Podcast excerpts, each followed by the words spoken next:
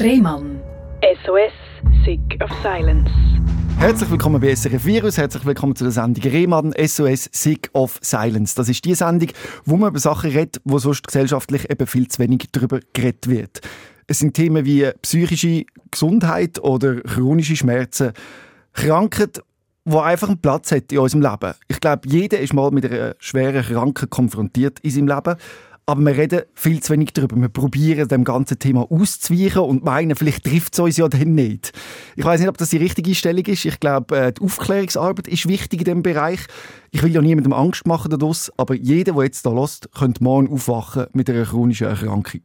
Oder mit sonst irgendeiner Erkrankung, die er nicht damit gerechnet hat. Und was passiert dann? Am Anfang die totale Überforderung und man muss sich wieder irgendwo finden können.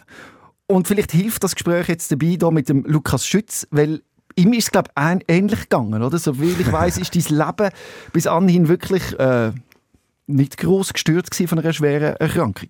Ja, also, nein, nein, das ist eigentlich so in den letzten Jahren entstanden, aber dann dafür recht intensiv und mit ganzen Haufen Sachen, und mit so vielen Sachen, dass ich es irgendwo durch gar nicht so ernst nehmen Das habe ich gemerkt, oder? Du hast vorhin jetzt gesagt, mir wacht vielleicht mit einer Krankheit und das verändert das ganze Leben.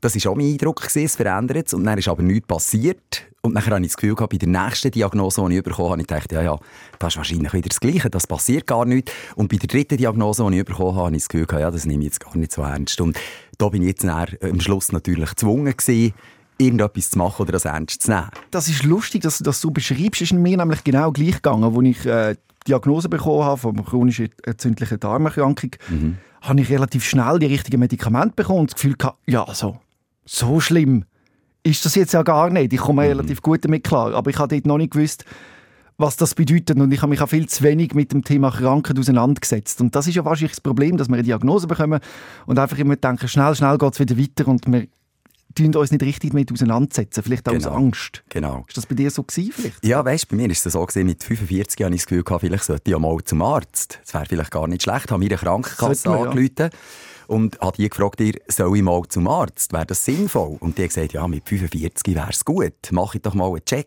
Und ich hatte nicht einmal einen Arzt gehabt und gefragt, habt ihr mir einen Arzt? Also ich bin ja von mhm. Bern auf Zürich gezögert mhm. vor Jahren. Und dann haben sie mir gesagt, ja, sie könnten mir eine Liste schicken, aber ich soll doch mal im Internet schauen. Ich finde sicher jemanden. Und das habe ich gemacht, habe einen Arzt gefunden und das war per Zufall sogar noch ein Berner gewesen, mhm. in Wallisellen und habe mich dort angemeldet und habe gesagt, ich muss einfach einen Check machen und er hat gesagt, ja, ja, machen wir. Und er hat alles gemacht, von, von Urin über Stuhl, über einfach wirklich alles. Das sollte man ja wirklich mal machen. So um die 40 sagt man genau. so einen Rundum-Check-up, damit man auch äh, Vorsorge kann treffen falls man erste Sachen schon entdeckt, weil es ist schlimm, wenn man es erst macht, wenn es schon ausgebrochen ist. Genau, genau. Und er hat mir dann gesagt, er lügt mir dann an, wenn er das Ergebnis hat, aber das geht ein paar Tage. Und am nächsten Tag hat er mir angerufen und gesagt, oh, sei nicht gut, ich muss mhm. kommen. Und dann sage ich, ja, also, ob wir das nicht am Telefon können sagen Dann hat er gesagt, nein, ich muss, ich muss kommen. Ui, was hat das mit dir gemacht? Das hat mich schon recht durcheinander gebracht, muss ich sagen. Also ich gedacht, Jesus Gott, was ist jetzt, oder? Irgendetwas, und, und habe mich angefangen wie abchecken, so, quasi, oder? Tut mir etwas weh? Ist irgendetwas nicht mehr so, wie es war? Und ich habe nichts gefunden und habe gedacht, gut, ja, jetzt gehe ich, bin am nächsten Tag zu ihm. Nachher hockt er so her mit mir und sagt, ja, also, ich habe einen Wert beim Pankreas. Ja. Normal sind der so bei 70 bis 100 und ich habe 1000. Mhm. Dann dachte ich, Jesus Gott. Also, also ist das Anzeichen für Pankreaskrebs? Ist das Bauchspeicheldrüsenkrebs? Genau, genau, genau. Und nachher sagt er zu mir, ähm, also es gibt zwei Möglichkeiten. Entweder mhm. habe ich eine Entzündung Aha. oder ich habe Krebs. Ui. Und eine Entzündung habe ich nicht. Das sehe ich im Blut. Ah ja, weil der Entzündungswert nicht genau. hoch Und das Ui. hat für mich nachher geheissen, ja, das, also Diagnose Pankreaskrebs. Ähm, nachher hat das ganze Spiel angefangen, weißt, ich musste Ultraschall machen, ich musste MRI machen. Und, die und der Schock wahrscheinlich, die Krebsdiagnose, Ja, genau. Viele genau. wissen ja gar nicht, ist das jetzt mein Todesurteil, denken viele. Man muss aber sagen, dass man da auch schon recht weit ist in der Krebsforschung. Dass mm. bei vielen dann vielleicht auch mit dem Weg von der Bestrahlung oder wie auch immer das irgendwie noch retten Also nicht das, also, oder wie ist das bei dir angekommen? Also wenn du ganz, ganz, ganz früh merkst, dann hast du noch äh, ja. relativ Ist das bei dir der Fall gewesen, oder sind wir da schon ein bisschen spät? Das hat man nicht gewusst, oder? Das mhm. hat man nicht gewusst. Also man hat einfach gewusst, ich habe extrem hohe Werte und mir hat er gesagt, eben so hohe Werte sei irgendwie in Deutschland einen bekannt und in Amerika, man wüsste, so hohe Werte. Aber was es genau Verrückt. bedeutet, oder, das hätte man noch nicht können sagen. Ja, nachher müssen die Ultraschall machen und die MRI. Und im, im Ultraschall hat man gesehen, dass ich etwas auf der, auf der, auf der Leber habe mhm. und etwas auf der Niere. Mhm. Und also reden wir von etwas, reden wir da von Metastase oder von was reden wir? Das ist natürlich die erste Idee gewesen, oder? Mhm. Hat man gesagt, ich habe wahrscheinlich schon Ableger aber auf der Leber, sie sehen dort etwas und auf den Nieren. Jesus Maria. Und das ist nachher so für mich der Moment gewesen, wo, wo ich, ich hatte dann einen Sohn hatte, der noch nicht einmal jährig war, mhm. noch nicht ganz jährig. Und ich hatte das Gefühl, den höre ich wahrscheinlich nie mehr reden. Also den mhm. höre ich nie mehr reden. Oder? Äh, das erlebe ich gar nicht mehr. Mhm. Und habe nachher das Gefühl gehabt, ich muss jetzt mit meiner Familie einfach noch einmal richtig, richtig übertrieben in die Ferien. Bist du da psychologisch betreut worden? Nein. Hat man dir da irgendjemand auf die Seite gestellt, der dir das Nein. irgendwie schonend kann beibringen kann und dir kann sagen, was das jetzt für dich genau bedeutet? Nein, ich glaube, das ist, also das ist mindestens das, was ich erlebt habe jetzt in dem heutigen Gesundheitssystem. Mhm. Ich glaube, da bist du einfach allein. Also, da mhm. ist niemand, der dir zur Seite steht. Also, auch jetzt, äh, wenn ich jetzt ein bisschen vorgreife, ich bin ja, ja jetzt auf der Transplantationsliste für mhm. Nieren. Das ist eigentlich ganz eine andere Geschichte. Aber mhm. auch dort bist du eigentlich allein. Du kannst psychologische Hilfe in Anspruch nehmen, aber ich habe das mal gemacht und habe das Gespräch mit einer Psychologin und die hat mir dann gesagt, ja, ihr handelt das gut, also ich merke, dass das habt ihr im Griff. Ja, du bist halt so ein Typ, der so rüberkommt, das hat er alles im Griff, oder? Ja, aber das stimmt natürlich ja, nicht, oder? Ja. Das ist hat vielleicht auch ein bisschen mit meinem Beruf zu tun. Mhm. Also, ich meine, du kennst das bestens. Ja. Genau. Du kannst ja nicht das Mikrofon und zu den Hörern sagen, also heute lässt mich einfach in Ruhe, heute mhm. schießt es mich an, oder es geht mir nicht gut, ich will nichts hören, ich gebe ein bisschen Musik. Oder ja. das kannst du ja nicht. Und vielleicht du bist dir eigentlich gewöhnt, Extremsituationen zu überspielen. Ja. Wenn man es ja. hart auf hart will sagen, Moderator sein von hunderten von Leuten stehen etwas aufsagen. Das ist keine genau. entspannte genau. Situation. Genau. Aber du hast gelernt, im grössten Stress cool etwas zu kommunizieren genau. und das kannst du natürlich auch jetzt im jetzigen Fall. Du kannst gut überspielen, ja. trotz dieser schweren Diagnose und dein Gegenüber, dem wird gar nicht klar, was in dir drin abgeht, ja. weil du es so gut überspielst. Ja. Weißt, ich höre das so viel von Leuten, die mir sagen, dir merkt man ja gar nichts an, mhm. du bist ja immer zufrieden, du bist glücklich und mhm dann sage ich schon oft, das ist, so, ist zwar ein bisschen scherzhaft, aber ich meine es eigentlich schon ernst. Oder? Es gibt auch viele Momente, wo ich den Leuten aber sage, wenn du wüsstest, wie viel dass ich heule, ja. also im ja. Auto oder ja. wenn ich irgendwo allein bin, das mhm. ist, findet natürlich bei mir auch statt. Ja. Vielleicht nicht so in der Öffentlichkeit oder vielleicht nicht mit, mit Menschen im Austausch. So. Es ist doch immer, es geht darum, die Fassade zu haben. Ich kenne das auch ja. sehr oft. Ja. Ähm, dass man die Schwäche nicht will eingestehen will dabei eben, sollte man mal, mal mehr können lassen, aber es ist, ich kann es auch nicht gut. Wobei, weißt, ich glaube, es hat auch mit dem zu tun, wenn du heute in unserer Gesellschaft, wenn du irgendwo Schwäche zeigst, gerade so im Berufsleben, oder? Du bist mhm. relativ schnell, kommst du auf eine Schiene, wirst du auf eine Schiene gestellt, wo du eigentlich gar nicht willst. Weil man der ist nicht hat, belastbar. Genau, genau. Der muss man jetzt ein bisschen schonen, der ist nicht belastbar und der ist schon krank, der mm. kann das mm. nicht. Ich weiss es jetzt gerade, ich bin jetzt gerade in, dem, ähm, in dieser Situation, wo ich einen Job suche. Mm. Durch das, dass ich eben jetzt ähm, an der Dialyse bin, habe ich nicht mehr 100% arbeiten ja. und habe so meinen Job gar nicht mehr machen mhm. den ich 100% gemacht habe. Und ich bin ja jetzt auf der Suche, ich habe Vorstellungsgespräche im Moment mhm. und das ist immer auch die Frage, die kommt, weil ich habe das natürlich auf den Tisch gelegt, dass ich auf der Transplantationsliste ja. Müsstest eigentlich nicht, das weißt du. Ja, Aber ja, natürlich. Ist der Konflikt vorprogrammiert eigentlich, wenn, wenn nach der Unterschrift sagst übrigens. Ja, ja, bei mir ist es natürlich noch schwierig. Ich bin dreimal pro Woche an der Dialyse. Ja. Und das sind etwa fünf Stunden, wo du ja. weg bist. Und das muss ich ja irgendwie begründen. Mhm. Ich kann zwar sagen, ich will nur, ich will nur noch 40, 50 Prozent arbeiten. Und wenn mich jemand würde fragen, warum, dann könnte ich ja sagen, ich habe noch ein Hobby, das ich betreue oder das ich ausführe. Das wäre schon möglich. Aber weißt, ich glaube, das ist auch keine gute Basis, wenn du das verschweigst. Wir ziehen jetzt vor, die IV unterstützt dich doch, dich doch nicht. Kann die nicht das übernehmen, wo das Loch entsteht? Doch, die IV unterstützt sie, aber erst nach einem Jahr. Also das heisst, mm. wenn ich mhm. jetzt, seit dem Oktober bin ich an der Dialyse ja. und dann gibt es ein Jahr Wartefrist. Richtig, ja. Und in diesem Jahr unterstützt die eigentlich niemand. Mhm. Das ist quasi dein Krankentaggeld, dein Jahresumsatz, der versichert ist. Von dem gibt es, glaube ich, irgendwie knapp 75, 80 Prozent, wenn ich es richtig im Kopf habe. Wenn du einen Arbeitgeber hast, der eine Taggeldversicherung hat. Genau, das ist noch eine Voraussetzung. Und mein Arbeitgeber hat keine gehabt. Ja. Also ich habe nichts. Daran hört man es auch, wenn so eine Diagnose kommt, bedeutet das auch, dass man wirklich nicht nur eben körperlich in ein Loch geht, sondern gesellschaftlich. Also man, wird, man ist nicht mehr interessant, man ist nicht mehr attraktiv, mhm. im Sinne von körperlich attraktiv. Mhm. Man bekommt weniger, weniger, Geld, weniger Geld, man wird quasi ein bisschen an den Rand von der Gesellschaft geschoben mhm. und wird dann nicht mehr gehört. Ja. Darum ist es so wichtig, dass du dem auch heute eben eine Stimme gibst und erzählst, wie sich das anfühlt. Und wie ich es am mhm. Anfang schon gesagt habe, jeder, der zulässt, das könnte auch deine Geschichte sein, die jetzt gerade zulässt. Mhm. Und wir steigen wieder ein, wo du in der, der Überforderung mit deiner Familie in die Ferien gehst und denkst, vielleicht werden das die letzten Ferien mit meiner Familie. Mhm. Ja, das waren das ganz spezielle Ferien, das muss ich sagen, weil ich, hab, ich weiss nicht, weißt, ob du das kannst vorstellen kannst. Sonst gehst du in die Ferien, du hast Erlebnisse, du siehst schöne Sachen, das stimmt, aber ich habe wie jede Minute, jede Sekunde habe ich versucht, bei mir zu speichern. Mhm. Einfach so, weil ich das Gefühl hatte, das erlebst du nie mehr. Mhm. Das, das siehst du nie mehr, das erlebst du nie mehr, das hörst du nie mehr. Jeden Geruch, jede, jeden Laut habe ich wirklich versucht zu speichern und das waren extrem intensive Ferien, habe ich das Gefühl. Ja. ja. Kann man vorstellen. Also vor allem hast deiner Frau und deinem Kind, das Kind versteht ja noch nicht, ist die Nation gewesen, aber yeah. haben die denn da darüber geredet? Weil ich weiß auch, dass es nicht nur für den Betroffenen, sondern für den Angehörigen oder die Angehörigen zum Teil noch viel schlimmer ist mhm. das auszuhalten. Wie haben die das gehandelt? Ja, ja, ich finde, das ist eben schwierig. Oder? Das hat vielleicht auch mit dem Typ zu tun. Ich habe das Gefühl, das ist etwas, was ich selber muss machen muss. Das, mhm. kann ich nicht, das passt, ja. Das kann ich nicht teilen und will ich nicht teilen. Also das merke ich noch heute. Oder? Meine, meine Frau die sagt viel zu mir, wieso sagst du mir das nicht? Warum erzählst du mir ja. das nicht? Warum teilst du das nicht mit mir? Und ich habe immer das Gefühl, das muss ich, ich muss zuerst selber wie eine Lösung haben. Und dann kann ich dann mit dem raus. Und sonst erzähle ich das eigentlich nicht gross. Vielleicht, weil es auch noch mehr Realität wird, weißt, wenn es ja, besprichst. Genau. Weil solange du es noch irgendwie kannst behalten in der Beziehung und so, dann ist es noch nicht echt und da. Und sobald es da ist, ist es halt genau. halt da. Aber früher oder später, eben, du hast es dann selber gemerkt in deiner Entwicklung, kommst du an, die Wand an, oder? Mhm. Wie ist das weitergegangen nach der Ferien und wo dann weitere Untersuchungen gemacht worden sind? Nach der Ferie, eben, wo, wo wir zurückgekommen sind, habe ich müssen MRIs mhm. machen, weitere MRIs. Nachher ist noch ein Spezialist gekommen, der einen Ultraschall macht im Pankreas in. Also der geht durch den Hals ab im Pankreas.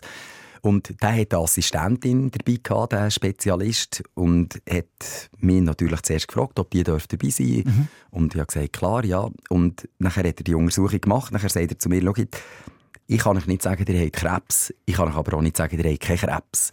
Ich glaube, einfach mhm. wichtig ist, dass ihr das im Auge behaltet. Mhm. Also ich muss immer MRIs machen, mhm. einfach von Zeit zu. Zeit, um zu schauen, ob sich das verändert. Und lebt euer Leben. Versucht zu leben und versucht euch nicht einzuschränken von ja. dieser Diagnose. Und das habe ich dann gemacht und es ist auch nichts passiert. Mhm. Also meine Werte sind nach wie vor sehr hoch, ja. aber ich lebe eigentlich sehr gut mit dem Pankreas. Also, ja. ich Musst du Immunsuppressivas nehmen wegen dem? Noch nicht. Noch nicht. Also ja. ich muss es dann nehmen, wenn ich transplantiert bin. Genau, weil das, das, das steht ja dann auch noch an. Dann genau. ist ja, aber das muss sich auch komisch angefühlt haben. Bekommt man so eine Diagnose, wird nicht recht betreut, meint, das sind jetzt meine letzten Jahre und dann wird mhm. dann nochmal genauer nachgeschaut, dann heisst ja dann vielleicht doch nicht. Ich meine, für den, einen, für den Arzt ist es eine Diagnose und das Feststellen ja. von, von Daten und für dich ist es dein Leben. Ich meine, das ja, ist schon... Ja, ja. Schwierig, nehme ich an. Ja, ja. Und eben die Sachen, die man hat gesehen hat, auf der Leber und auf den Nieren, dort hat man einfach gesagt, dass sie, dass sie, dass sie nur so verwachsen Also das haben alle Leute. Das ja, ist überhaupt nicht problematisch. Ist das so die Art und Weise, wie man so etwas kommuniziert, dass man zuerst vom Worst Case den Patienten ein bisschen im Dunkeln lässt und dann erst, mhm. wenn der Spezialist darüber ist, mhm. äh, wird neu eingeordnet? Ja, offensichtlich. Also ich habe es so erlebt. Ich muss mhm. ganz ehrlich sagen, ich habe es so erlebt. Und mit den Nieren, dort hat man herausgefunden, beim Ultraschall, das war eine ganz lustige Situation, weil der so gelegen auf dem Schragen, er ist ein Assistenzarzt gekommen, hat meine Nieren angeschaut, oder, mit Ultraschall. Und nachher hat er immer so versichert, ja, das kann ja nicht sein, oder? Das kann gar nicht sein, oder? Dann hat er gesagt, ja, er muss schnell gehen, den Chefarzt holen. Mhm. Dann dachte ich, Jesus Gott, oder? Was ist los? Ja, dann ist er raus. Dann ist er reingekommen. Nachher sagt der Chefarzt, ja, also, der Assistenzarzt findet eure Nieren nicht die ja. rechte. Ja. Dann dachte ich, ja, okay, also, ja. keine Ahnung, oder? Dann hat er gesagt, ja, jetzt schau er mal. Und dann hat er gesehen, dass die im Becken liegt. Die Aha. ist abgestürzt. Aha. Aber die ist vielleicht schon von Geburt an so gewesen. Ja. Das gibt's, das ist überhaupt ja. kein Problem. Ich musste nachher einfach müssen einen Test machen mit, mit dem Kontrastmittel, ja. ob die gleichzeitig funktionieren, okay. ob das verhebt. Und das habe ich dann gemacht und das ist gut.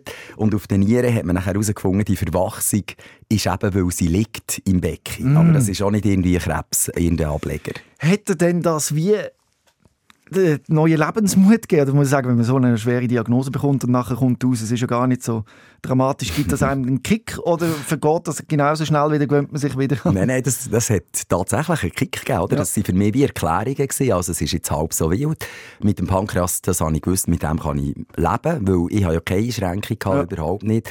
Und für mich hat es schon wie einen Kick gegeben. Ich habe das Gefühl gehabt, leck, jetzt bist du wie unsterblich quasi. Ja. Oder? Jetzt, geht die Post so richtig ab. Und ich habe ja schon seit, ähm, seit Kind, also seit Jugendlichen, so muss ich sagen, habe ich ein Restless Leg. Also, ja.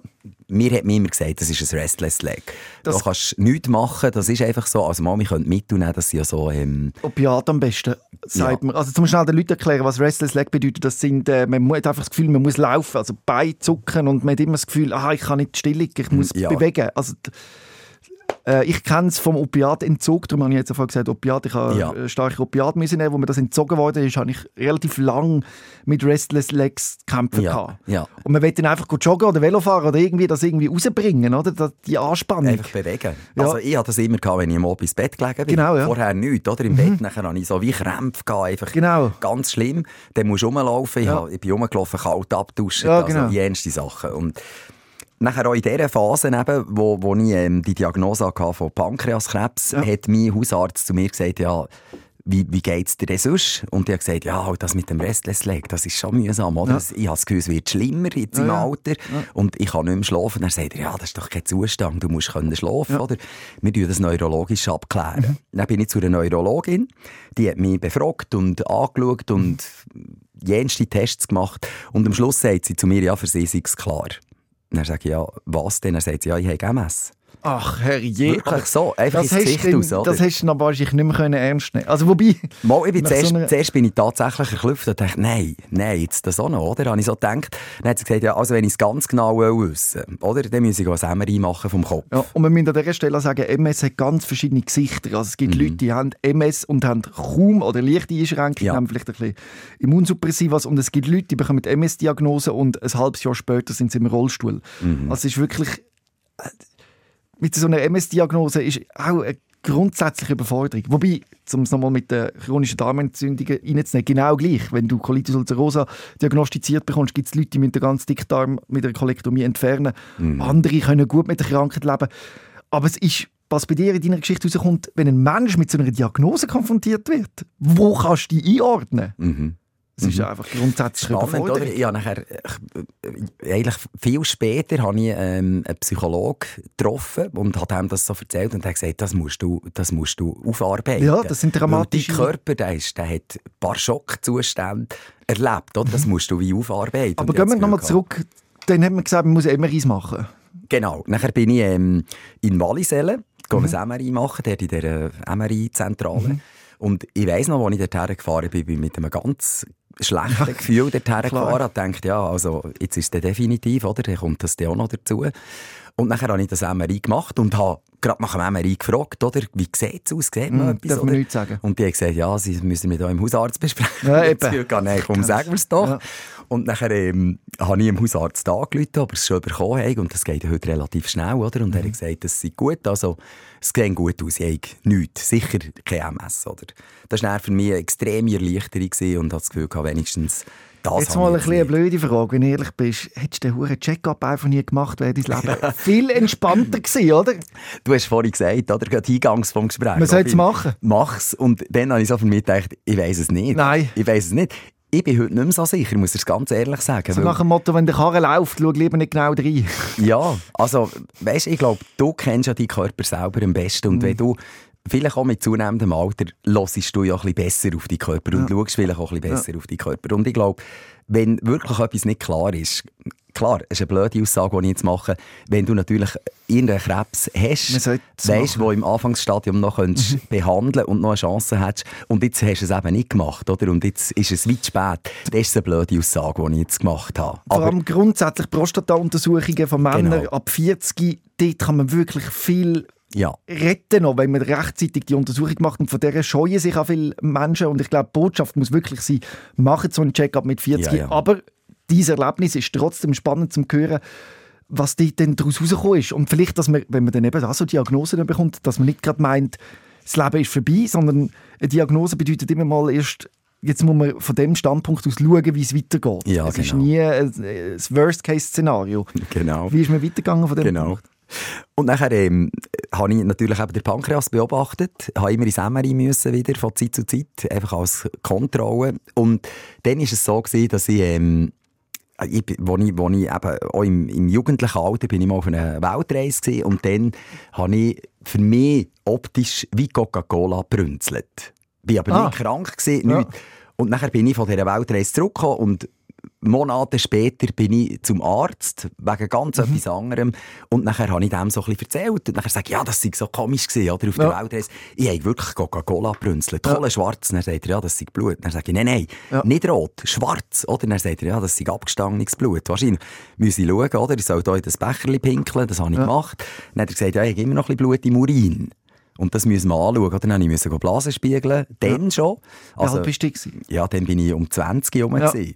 Und nachher musste ich zu einem Spezialist müssen auf Thun ins Bellitz, das weiss ich noch genau, Ja. nochmal Blasen spiegeln. Und das war ja nicht so angenehm. Gewesen. Also immer noch nicht. Und Geht man dort, zum Schauen, wie ein Blasenspiel, geht man dort beim Penis ins, ins Löchchen rein mit dem, genau, äh, mit, dem Röhrli und nachher Das geht man die dann mit einer. Sonde rein. Genau. Ah ja, genau, ja. Und nachher ist Sehr es halt so, wie, wie, wie wenn du eine Blasenentzündung hättest, es brennt halt dann beim Pinkeln. Richtig, Für einen Moment.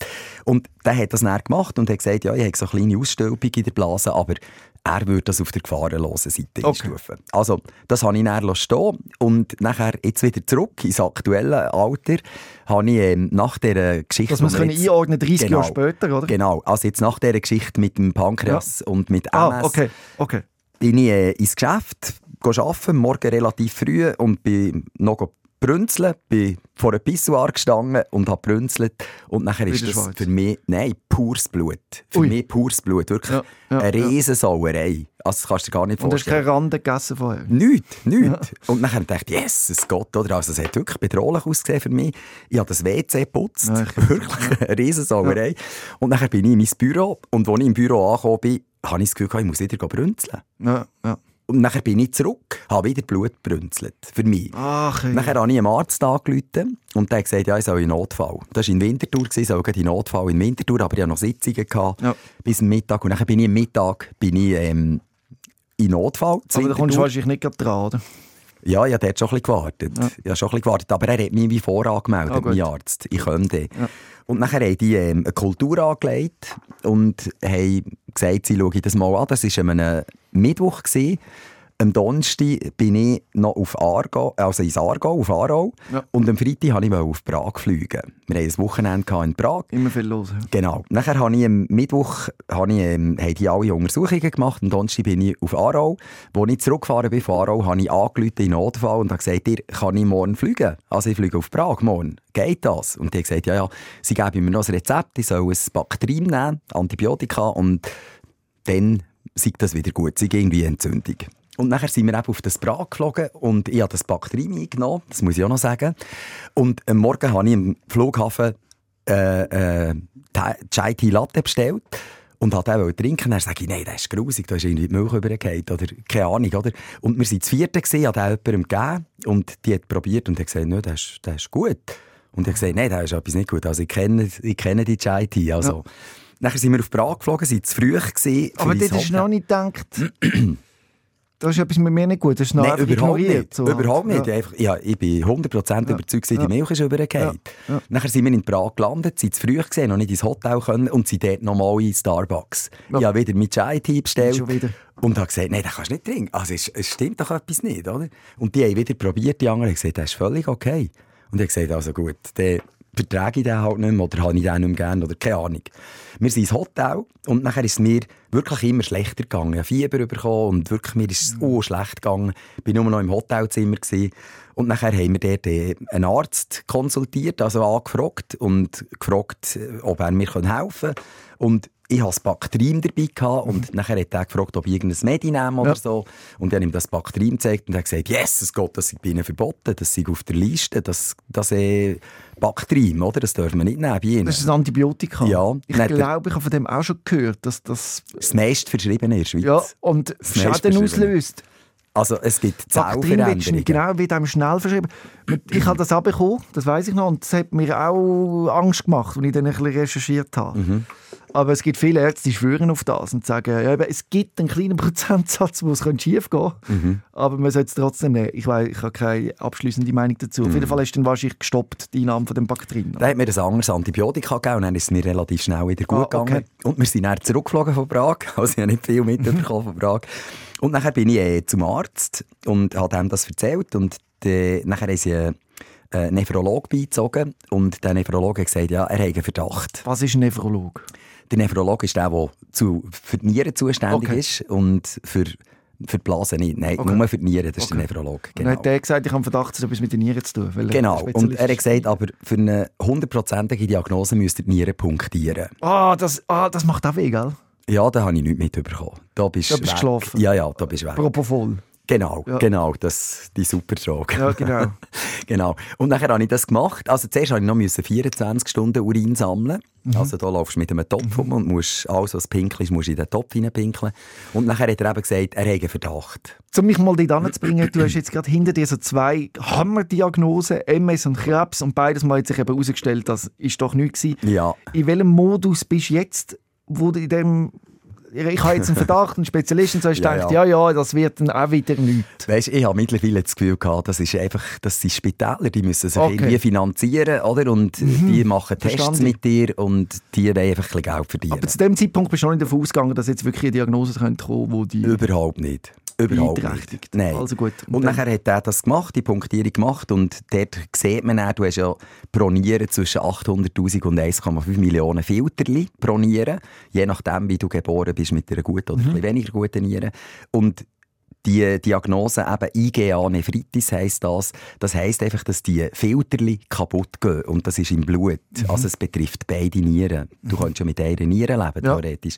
Aber es betrifft eben beide Nieren. Mhm. Und das war meine Diagnose. Gewesen. Und die, die äh, Prognose, wie lange das meine Nieren noch würde haben, war dann gewesen, etwa noch fünf Jahre, wenn man so die Kurve zeichnet.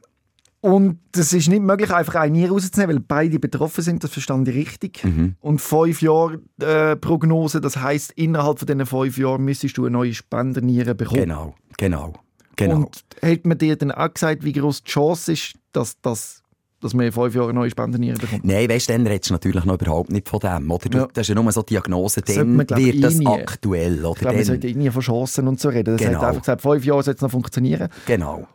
Und dann ist dort auch wieder glücklicherweise das länger gut gegangen. Viel länger, ja, ja. Ich hatte jetzt zwölf Jahre. Gehabt. Wobei, ich muss auch sagen, weißt, ich wäre eigentlich schon seit mindestens zwei Jahren, zweieinhalb Jahren wäre ich an Dialyse.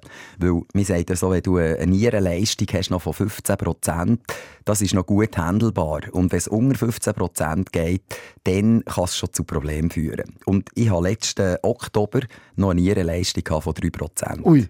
Und das ist eigentlich ein bisschen selbst verschuldet. Also nicht, dass ich nur noch so wenig äh, Leistung habe, aber dass ich so lange mit dem gelebt habe, das ist ja nicht von einem Tag auf den anderen. Das ist ein sehr schleichender Prozess. Und, und könnte man sagen, du bist zu spät zur Dialyse? Nein, nein, nein, das kann man nicht sagen. Kann man nicht sagen. Zu spät gehst du zur Dialyse, wenn du schon andere Organe geschädigt hast. Und das war bei mir im Oktober der Fall. Gewesen. Da hat mein Nephrolog gesagt, jetzt musst du. Was ist denn noch? Weil du bekommst Herzrhythmusstörungen oh, ja. und wirklich, es greift die Organe an, weil du dich dich selber vergiftest. Und für mich ist einfach immer, wo ich gehört habe, ich sollte Dialyse, habe ich mich ein bisschen mit dem befasst mhm. und habe geschaut, was bedeutet das, oder? Dreimal pro Woche, also vier Stunden mindestens bist du in der Maschine, mit Anhängen, Abhängen, bist du etwa fünf Stunden bist weg, oder? Und dann musst du noch herfahren, zurückfahren. Und ich habe immer gedacht, nein, das mache ich nicht. Das mache ich wirklich nicht. Die Idee so von der Dialyse, also früher ist das schon das gewesen, wo man gesagt hat, Blut waschen. Das, das ist Blutwaschen, Blut ja, ja. geht raus und ein neues Blut kommt rein. Genau, ist so die Idee genau. in euren Kreislauf. Genau, das geht Und der ganze Maschine. Prozess geht eben etwa fünf Stunden hinfahren, also, anschließen. Genau, vier Stunden bist du ja. in der Maschine, genau. Und, und wie viel Mal pro Woche musst du das machen? Dreimal. Dreimal pro Woche. Und dann wirst du auch gestochen, oder? Und das sind dann gewaltige Nadeln. Also, ja, ich kann mir das vorstellen, aber was, was also hast du einen, hast einen fixen Zugang? Oder das hast Nein, da wird ja. jedes Mal gestochen. Ja. Also zwei Nadeln werden gestochen das jedes Mal. Ja. Starke Einschränkung im Leben? Ja, also. Aber was spürst du auch etwas davon? Also, oder geht's dir eigentlich, würdest du sagen, mir geht es eigentlich noch gut? Also, mir geht es viel, viel besser als letzten Oktober. Also, dank der Dialyse? Ja, ja, natürlich. Okay. Also, jetzt habe ich natürlich wieder eine Qualität von Blut, die viel, viel besser ist, als nur noch mit 3%, oder? Also, 3% Nierenleistung. Wie viele Jahre kann man an der Dialyse hängen? Eigentlich unendlich. Ah. unendlich, oder? Das ist das, was ich jetzt so erlebe. Ich, da hockst ja, oder liegst ja Bett an Bett, quasi, ja. in dieser Dialyse. Und ich sehe viele Leute jetzt links und rechts von mir, die sind nicht auf der Liste, oder? Das heisst, die sind an der Dialyse bis an ihr Lebensende. Wenn du irgendetwas hast, noch sonst eine Baustelle in deinem Leben, dann kommst du nicht auf die Liste. Die Liste, die du davor redest, ist eben die Organspendenliste. Transplantationsliste, also, genau. Transplantationsliste, mhm. genau, wo du wie kommt man dort drauf? Und wie kommt man nicht drauf? drauf kommst, wenn du wirklich alles untersucht hast. Es gibt nichts, was nicht untersucht worden ist. Also von Zähnen über Haut, über jedes Organ. Wirklich, es wird alles, alles, alles angeschaut. Und wenn alles gut ist, also... Ausser die Nieren? Ausser die Nieren, genau, weil das ist ja das, ja. was du eine Transplantation Dann kommst du auf die Liste. Dann kommst du auf die Liste, genau. Und dann kommt es noch ein bisschen darauf an, was du für eine Blutgruppe hast, wie alt du bist, wie du zweck bist körperlich und anhand von dem können sie so einigermaßen definieren, was du etwa für eine Wartezeit hast. Und bei mir haben sie gesagt, etwa zwischen zweieinhalb und drei Jahren müsste ja. ich warten. Aber es gibt Blutgruppen, du acht Jahre musst warten und wir müssen, auch, müssen auch sagen, das haben wir auch hier im Podcast schon gehört, so eine neue Niere bedeutet nicht automatisch ein neues Leben. Es kann sehr gut gehen, ich habe schon sehr gut mhm. die Geschichte gehört. Es gibt aber auch Fälle, dass dann die Niere nach einem Jahr oder eineinhalb oder zwei wieder versagt mhm. oder dass sie der Körper nicht annimmt. Also es ist mhm. nicht einfach so, dass wenn man dann die Niere hat, dass alle Probleme gelöst sind. Ja, ja. Und du musst eben ja Immunsuppressiva nehmen. Genau. Oder? Das ist natürlich dass auch die Niere nicht abgestoßen wird genau, vom eigenen Körper. Genau. Also ich höre jetzt so, ich, ich habe mich noch nicht so intensiv befasst mit dem, weil mir ist das noch ein bisschen zu weit weg im Moment. Ja. Aber ich höre natürlich aber so links und rechts von mir in der Dialyse, wenn sie über das reden, dann höre ich, dass sie sagen, ja, kannst, darfst du nicht mehr unter die Leute, oder? Also kannst du nicht mehr grosse Menschenansammlungen so, ja. oder sonst mit Masken, mhm. solltest du nicht mehr an die Sonne, solltest, äh, jenste Sachen solltest du nicht mehr machen, oder? Und ja, ich habe lange starke Immunsuppressivas gehabt. Es ja. Schon handelbar. Also es ist jetzt nicht, mhm. eben, du, du schränkst dich ja wie selber ein bisschen, oder? Das, ja. Ich finde, ein Teil vom Leben mit Krankheit ist halt eben auch Leben mit Krankheit und mhm. sich dann abschotten und nur noch daheim und nicht raus und so. Das ist nicht. Äh, man, man, will dir ja ein verbessertes Leben bieten mhm. und du solltest dich nicht noch mehr einschränken mit mhm. dem, was du hast, sondern wirklich auch. Also weißt du, ich bin dort vielleicht zu optimistisch, ja. muss ich sagen, aber es hat vielleicht auch mit meiner Geschichte zu tun. Ich habe das Gefühl, irgendwie kommt das schon gut. Ja, ja. Weißt, ich mache manchmal auch so ein Spiel. Ich, ich, habe so, ich habe ja extrem viel Medikamente. Wirklich viel Medikamente im Moment. Weißt, du musst den Blutdruck tief haben, damit die Nieren nicht noch mehr belastet und, und, und. Oder? Ja. Und du hast ähm, Medis, wo, wo weißt du, was du musst nehmen, wo zum Beispiel ähm, das Fett abspalten oder ah. verkapseln, dass du es abführst, dass das gar nicht kann in den Körper genau, eingelagert und dann musst du Medis nehmen, Magenschutz und so, also dass die eine Medis für die andere musst genau. nehmen, so Und was ich sagen ist, weißt, ich habe ja die Medis so alle. Und das sind zum Teil so Pulver, Phosphatpulver und so Scheiß. Und wo sie mir sagen, also, jetzt musst du so viel nehmen oder, von dem. Und ich habe das noch nie genommen. Noch nie. Ah. Noch nie. Und das Zweite, wo sie sagen, jedes Mal mit dem Essen musst du so eine Kapsel einwerfen, ich habe die noch nie genommen. Und lustigerweise waren meine Werte sehr schlecht. Gewesen, oder? Und nachher habe ich die Medis bekommen und die Werte perfekt. Ich mhm. habe das Medi nie genommen. Nie. Oder gerade gestern ist sie gekommen und gesagt, ja, jetzt sehen wir gut, eben, das Medi schlängt an. Jetzt sind die Werte tiptop. Grundsätzlich empfehle, empfehle ich immer, das machen, was der Arzt ja, ja, sagt. Klar. Also weißt, das müssen wir auch nicht sagen. Kann, genau, nein, wir können das so drin Ich finde das noch sehr spannend, dass wir darüber reden, weil äh, ich habe das Gegenteil erlebt. Und zwar bin ich zu einem Naturheilpraktiker und der mhm. hat mir auch gesagt, du nimmst zu viel Medis, setz all die Medikamente ab. Mhm. Und ich habe dann angefangen, das Kortison und meine, meine Medikamente abzusetzen. Und es ist mir nachher besser gegangen. Mhm. Klar, weil der Körper nicht mehr so viel Medis hat. Aber dafür nachher ist der Bounce Back gekommen und es hat mich wieder viel weiter zurückgeworfen, ja. Ja. als ich schon war. Darum mhm. ist das, was du machst, ich verstand es, weil es dir dann so ein bisschen besser geht. Und das Gefühl hast, ja, geht ja gleich. Aber es könnte sein, dass das hinten rausgeht. Mhm. Ja, also weißt, ich würde das auch niemandem empfehlen. Ich glaube, das musst du selber einfach auch ein bisschen mhm. spüren, wie es dir geht und, und was es dir macht mit dir. Ich glaube, das ist wichtig. Das ist, glaube ich, ganz wichtig in dieser ganzen Geschichte. Die Diagnose, die du bekommst und weiss nicht was. Und du bist immer der, egal wie schwer die Diagnose ist, wo du eben selber musst entscheiden mhm. welches ist dein Weg, wie willst du damit umgehen. Mhm. Es ist ganz wichtig, dass du Kontrolle darüber behaltest. Mhm. Die Ärzte sind nur, sind nur Leute, die dir Tipps können geben oder Begleiter, ja, ja. aber du bist Herr über deine Behandlung und auch über deine Diagnose. Also mhm. du darfst dich nicht einfach das finde ich, find ich eigentlich so schlimm. Viele Leute, die ich gesehen habe im Spital, die sich einfach haben gehen und gesagt haben, so, jetzt bin ich da jetzt und ich mache einfach, jetzt müssen die schauen. Ja, ja. ja das ist ja. überhaupt nicht so. Und dann nimmst du einfach die Medien und bist auf dem Weg. So schaffst du es nicht. Du musst ja. im Fahrersitz. Du musst Absolut. Kontrolle übernehmen Absolut. und der Profi über deine eigene Krankheit werden. Und es ja. gibt genug Informationen ja. und du musst wissen, was für dich richtig ist. Und ich glaube, du musst auch Fragen stellen. Weißt? Du musst ganz viele Fragen stellen.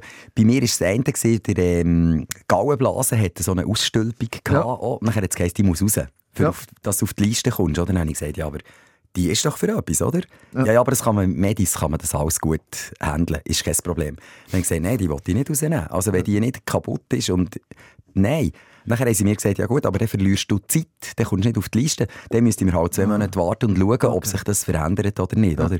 Dann habe ich gesagt, ja, dann warte ich die zwei Monate. Das ja. ist es mir wert. Oder? Und nach zwei Monaten hat man die nochmal angeschaut, Gallenblase, noch genau gleich. Oder? Ja. Und ich habe sie noch. Also sie ist stehen geblieben. Das erinnert mich an meine Weisheitszähne, wo ich seit mhm. 21 will sagen meine Ärzte, sie müssen die Weisheitszähne rausnehmen. Und ich habe kein Problem mit meinen Weisheitszähnen. Und jedes Mal, wenn ich in die Dentalhygiene gehe, halten sie mir einen Vortrag, dass ich die Weisheitszähne muss ja, rausreißen muss. Aber ich bin jetzt 42 Jahre, die 20 Jahre gehöre die Weisheitszähne raus und sie sind immer noch drin. Robin, ich weiss und das werde ich dabei sagen. Ja. Die sogenannte Göttin Weiss haben mir das Leben gerettet, muss ich dazu sagen, mit einer unglaublich guten Operation mit der Kollektomie, die man gemacht hat. Ja. Man hat mich super behandelt, ich habe alles bekommen. Aber man muss eben auch Eigeninitiative, oder wie soll man dem sagen? Also nicht Kontrolle Selbstverantwortung. Also das Selbstverantwortung ist, genau. in dem und nichts wird über dich, nicht einfach über dich entscheiden lassen. Ja, und weißt, ich glaube, heute ist halt in der Medizin schon oft ein Problem, dass halt Ärzte sind Spezialisten für das oder ja. für das oder für das, aber ich glaube, sie sehen einfach den Menschen nie gesamtheitlich. Genau. Und ich glaube, du hast es vorhin auch angesprochen, oder? es gibt Alternativmedizin ja. und ich glaube, wenn du eben in so einer Situation bist, wo du irgendeine Diagnose bekommst, spätestens dann suchst du nach Alternativen. Also ich habe es auch gemacht. Ja. Oder? Ich, habe, ich glaube, es gibt nichts, was ich nicht gemacht habe. Und es hat mir alles gut getan. Mhm. Weißt? Ich würde jetzt nicht sagen, es war ein riesen Leerlauf. Mhm. Irgendetwas. Es hat mir alles auf eine Art gut getan. Und hat mir auch ein, ein Gefühl gegeben ja. für mich und für meinen Körper. Ja, aber also, du bist dir bewusst, dass die Alternativmedizin deine kaputte Nieren nicht kann ersetzen oder ganz bringen kann? Du, es gibt, äh, es gibt einen Arzt in Indien, der sagt, er könnte es. Ja, ich habe so fest gehofft. Mhm. Weißt, ich habe alles gesucht, um ja. Darm irgendwie zu retten. Ja. Und zum Teil ist auch viel Scharlatanerei, was dort ja, betrieben wird. Ich, ja. Also ich habe Zeug, Geld ausgegeben für Sachen und Therapien, wo ich einfach, ich finde es schlimm, dass, ich, mhm. dass man dort, das ist schon ein richtiger Markt, dass man dort die Leute ein bisschen ausnützt. Das Absolut. Ding ist aber, die, die das Zeug verkaufen, die glauben daran. Die sind überzeugt, dass es wirkt. Darum kann man ihnen gar nicht so fest einen Vorwurf machen. Und der Placebo-Effekt wirkt natürlich auch. Wenn du natürlich bei einer Therapie davon überzeugt bist, dass sie hilft, hat sie größere Chancen, dass sie tatsächlich funktioniert. Ja, ja. ja, das ist ja wissen. Du, darum sage ich immer, weißt, wenn es jemandem hilft, dann ist es ja gut. Also, dann ist Auf jeden Fall. gut gegangen. Aber, ja, es Und ist... darum ist es glaube ich, wichtig, wenn dein Arzt den Entscheid trifft, dass du den Entscheid mitmachst, dass du auch dieser Meinung bist, das sind Heilungschancen besser mhm. grundsätzlich. Mhm. Also man hat mir gesagt von meiner Operation, es wird nur operiert, wenn ich das will. Mhm. Weil wenn der Patient irgendwie das nicht will, dann sind die Heilungsverläufe immer schlechter. Also der Patient muss selber das Gefühl haben, doch, das mhm. ist richtig. Und das Signal, das wir irgendwie in unserem Körper aussenden, eben da der Placebo-Effekt, der scheint zu wirken. Ja, ja. ja. ja. Und darum äh, hast du dich jetzt entschieden, eben auf deinen eigenen Weg zu gehen, mehr oder weniger. Mhm. Wie, wie sieht das aus? Also auf meinem eigenen Weg. Das ist eigentlich der ja. konventionelle Weg. Ich bin jetzt auf der Liste. Ja. Ähm, Im Juni, also im Juni sind es zwei Jahre. Mhm. Das heisst, ich werde im nächsten Jahr, wenn alles gut geht, werde ich transplantiert. Jetzt bin ich aber an dem Punkt, weißt, wo ich mich frage, mit der, mit der Dialyse habe ich mich jetzt relativ gut gewöhnt ja. seit dem Oktober. Und jetzt höre ich ganz viele so Räubergeschichten, wenn transplantiert bist, oder? Wo ich mich natürlich jetzt schon auch frage, ist das wirklich der richtige Weg, wenn du transplantiert wirst? Und was ich ganz, ganz wichtig finde, oder man sagt ja, wenn du, wenn du äh, ein Nierenleiden hast oder auch andere Organe, ja. die haben wie eine Seele. Ja. Das ist, ist, ist ein Teil von dir. Ja. Und das ist ja psychisch, wo dich das ein bisschen verändert, mhm. wenn, du, wenn du ein Organ wie verlierst. Mhm. Und was ich mir natürlich überlege, ist, was überkomme ich denn? Wenn ich nie überkomme, überkomme ich ja einen Teil Seele von jemandem. Das überlege ich mir, oder? Und ich weiß nicht, kann man das handeln? Das habe ich ja die Psychologin gefragt und die hat mir dann gesagt, ja, das, also, ja, das können wir so nicht. Also, ist wie nicht ein Thema, aber ich glaube, ich glaub, es ist tatsächlich ein Thema. Also für mich mindestens mhm. ist es eins. Dann ist es was, auch eins. Was überkomme ich denn über, oder was ich mich frage, verändert das meine Psyche? Mhm. Verändert das meine Psyche, oder? Weil ich da ein Fremdteil überkomme. Ich kann die Frage so gut verstehen, weil ich habe mich genau mit dem Gleichen auseinandergesetzt. Weil man sagt, im Dickdarm entstehen Glückshormone, ja, Endorphin und so weiter. Und wenn ja. du einfach keinen Darm mehr hast, oder? Wo, wo ist denn das? Bist glücklich, oder? Genau, aber am Schluss, würde ich dir das empfehlen, habe ich mich auf, wirklich auf die Statistik beruht und habe geschaut, wie vielen Leuten geht es besser mhm. nach dem Eingriff und was berichten die so. Und dann habe ich, habe ich wirklich sagen, doch, die Chance ist größer, dass ich nach der Operation, dass es mir nachher besser geht als jetzt. Ja. Und das muss man halt wie abwägen. Aber eben, wie gesagt, es ist immer auch eine Chance, dass es eben nachher nicht gut läuft und dann kommen die Selbstvorwürfe und darum ist wichtig, eben, dass du dir sicher bist, welches der nächste Behandlungsschritt ist. Mhm. Und du mhm. entscheidest den und niemand anders. Ja, ja. Ja, also im Moment bin ich schon so unterwegs, dass ich auf meine Nieren warte. Ja. Und das ist ja immer so eine Situation, gell? wenn es schön Wetter wird, es ist ja vor zwei, drei Wochen, ist es eine Woche lang schön, wirklich schönes Wetter gewesen. Und dann hat man scheinbar in Zürich sieben Nieren transplantiert, oder? Das ist eigentlich brutal, sind viele Töfffahrer unterwegs ah, gewesen, oder? Ja. Wo man einfach merkt, und das finde ich auch so eine, eine, eine Gratwanderung, oder? Für jemanden ist es auch Leid mhm. und für jemanden ist es Freude. Mhm. Aber das zeigt wieder, oder, das Leben ist einfach, also Freude und, und Trauer mhm. ist extrem nah zusammen, oder? Das ist, das und das ist vielleicht der richtige Moment, um zu sagen, wenn du da draußen noch nicht äh, ganz klar festgehalten hast, dass du deine Organe spenden willst, dann solltest du das machen. Auch proaktiv ist das mhm. wichtig, oder deinen Angehörigen das mitteilen.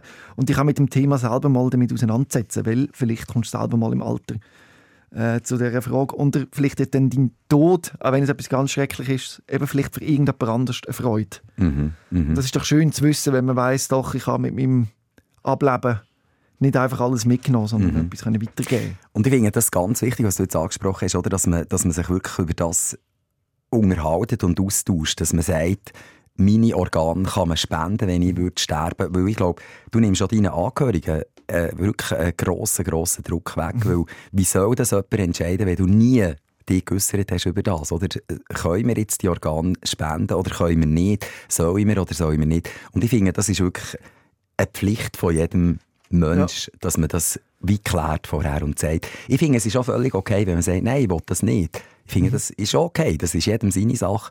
Ich finde viel, viel schlimmer, wenn man es gar nicht wenn man sich gar nicht äußert. Genau, wenn man sich nicht damit auseinandersetzt. Und mir, mir ist gerade etwas aufgefallen, und zwar, wo du die Geschichte erzählt hast, wo du mit dieser Kranken konfrontiert worden bist. Und ich habe das auch ja, ähnlich erlebt, mhm. wo dann die Diagnosen kommen, all die Medikamente und so, und also so eine Überforderung.